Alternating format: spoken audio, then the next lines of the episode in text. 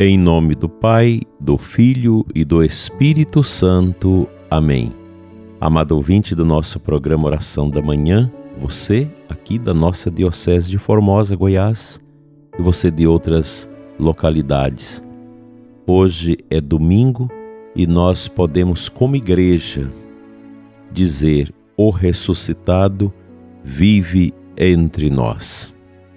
Mas se Cristo é a cabeça da igreja, diz Fulton Sheen, que é o seu corpo, resta investigar se a relação entre os dois em algo é semelhante ao que existia entre a natureza divina de Cristo e a natureza humana no mistério da encarnação. A resposta é sim. No Cristo natural havia uma natureza humana e uma natureza divina na unidade da pessoa divina do Verbo. A natureza humana era visível, a natureza divina era invisível, mas sua ação conjunta na unidade do Verbo constituiu o que foi chamado de ação teândrica. O adjetivo teândrico é relativo à compreensão daquelas duas dimensões de Jesus, a humana e a divina. Agora, a igreja tem um elemento humano e também um elemento divino, embora a união entre ambos não seja hipostática, ou seja, naquele nível do profundo do divino, como é a união de Cristo com as demais pessoas da Santíssima Trindade.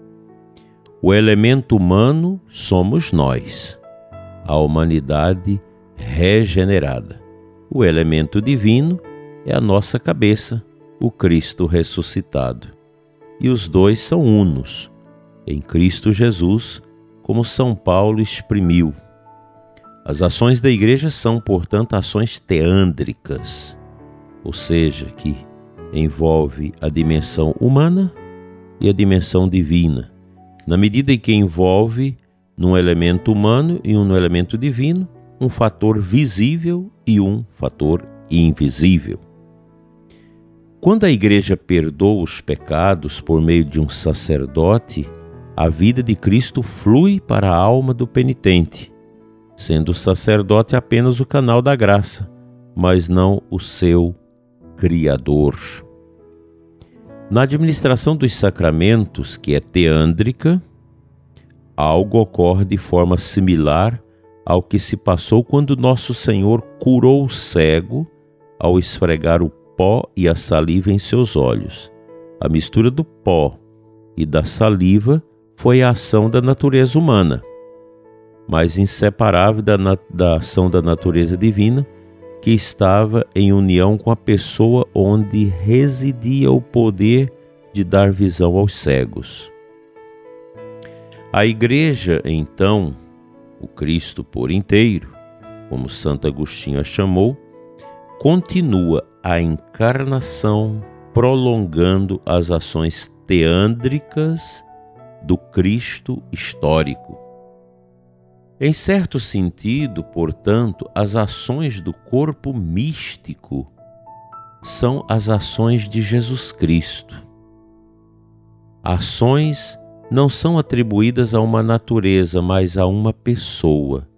A encarnação, as ações da natureza de Cristo foram atribuídas à sua pessoa.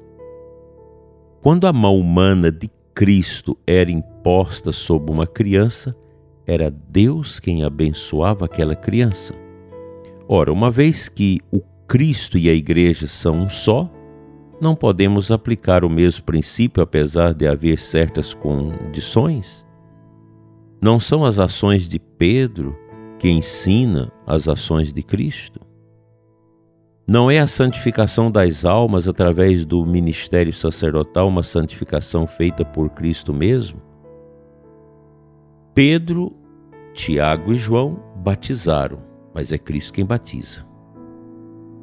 Os elementos humanos na igreja são apenas instrumentos pelos quais Cristo continua a ensinar, governar e santificar, conforme a natureza humana dele era instrumento conjugado da divindade. As ações dos membros neste ofício tríplice devem ser atribuídas à pessoa de Cristo. Cristo e seu corpo místico são uma só pessoa mística. Uma pessoa mística tem uma dupla existência, uma nele mesmo como cabeça do corpo místico e outra no corpo dos fiéis que recebeu, recebe melhor a vida dele. Na medida em que ele existe em si, ele é uma pessoa apenas, mas na medida em que ele subsiste misticamente em seus membros, preenche o papel da pessoalidade. Assim, único conosco, Cristo compartilha a vida por uma espécie de comunicação de idiomas, de algum modo próxima àquela estabelecida entre as suas duas naturezas.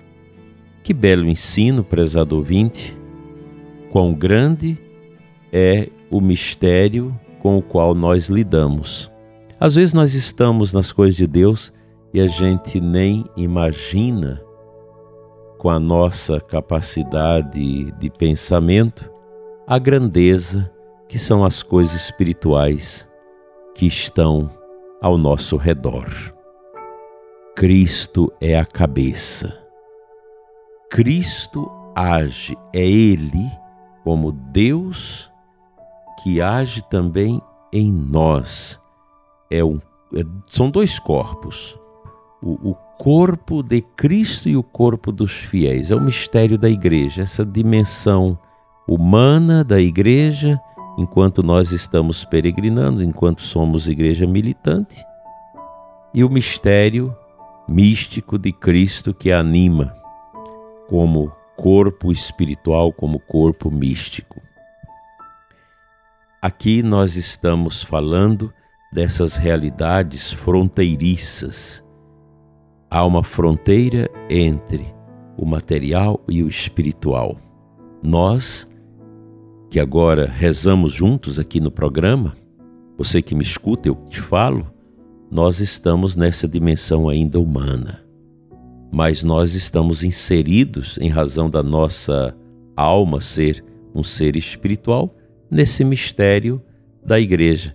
E é bonito saber que o padre ou o ministro ou o diácono que nos batizou, ele foi instrumento humano, com os sinais visíveis necessários para o batismo mas quem invisivelmente pelas nossas mãos estava ali era Cristo. Portanto, o sacerdote celebra, mas é Cristo que nele celebra. O sacerdote que prega a verdade é Cristo que nele está a falar, a comunicar aquelas realidades tão profundas de Deus que nos insere no seu mistério. Assim, dileto ouvinte, eu não me canso de dizer que é muito bonito ser católico. É profundo. A igreja transcende as realidades meramente aparentes deste mundo. Papa Francisco tem falado muito disso ao longo do seu pontificado, desta dimensão transcendente da igreja. Por isso ele mesmo diz que ela não se equivale a nenhuma realidade social humana deste mundo. Tem muita gente que vê a igreja como se ela fosse um clube, um partido, um grupo, uma associação, pois as pessoas estão marcadas com os esquemas sociológicos de análise e acabam aplicando esta compreensão à igreja a partir de uma compreensão meramente sociológica. E a igreja é maior do que isso. A igreja é esse mistério que se confunde com a dimensão teândrica espiritual de Cristo no seu mistério. Hoje, quando você for à celebração da Santa Missa, pense nisso. Nós estamos mergulhados neste mistério neste oásis espiritual do ressuscitado que nos congrega na palavra, no pão eucarístico do altar, na caridade. Quando você estiver na Santa Missa hoje, pense nisso. A grandeza do mistério que envolve as pessoas, os ministérios, o sacerdote que age em persona Christi, a estampa material da igreja, as imagens, tudo que nós vemos, o sacrário, nos ajuda a compreender esta face oculta e misteriosa do Cristo cabeça da igreja, no seu mistério ressuscitado que vive entre nós. Amém.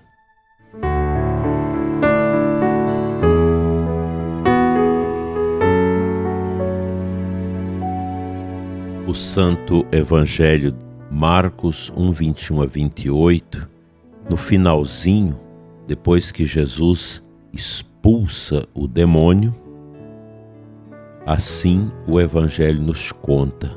E todos ficaram muito espantados e perguntavam uns aos outros: O que é isto? O ensinamento novo dado com autoridade, ele manda até nos espíritos maus e eles obedecem. E a fama de Jesus logo se espalhou por toda parte, em toda a região da Galileia. É impressionante é, esse poder de exorcismo de nosso Senhor.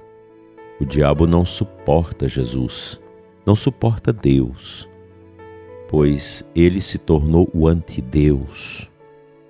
O demônio possui algo muito específico nele: o ódio a Deus.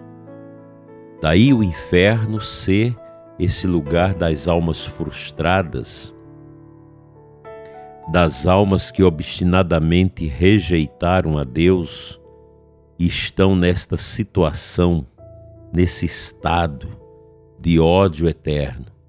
Daí o inferno ser chamado de dia ire, o dia da ira. O demônio não suporta. A pessoa que tem Jesus, que acolheu Jesus no seu coração, jamais será vítima de um ataque de possessão vinda da parte do diabo. A Santa Missa, a confissão, a comunhão, a escuta da palavra e as orações são estes elementos de força que nós temos para viver na unidade do corpo de Cristo a proteção. A igreja nos protege.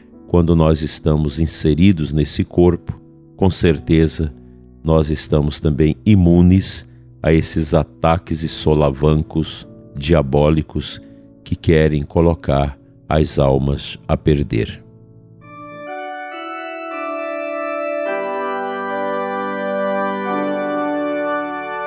Senhor, abençoa rica e bondosamente o ouvinte deste programa, as famílias, abençoa as paróquias, as comunidades, que daqui a pouco vão celebrar o divino mistério.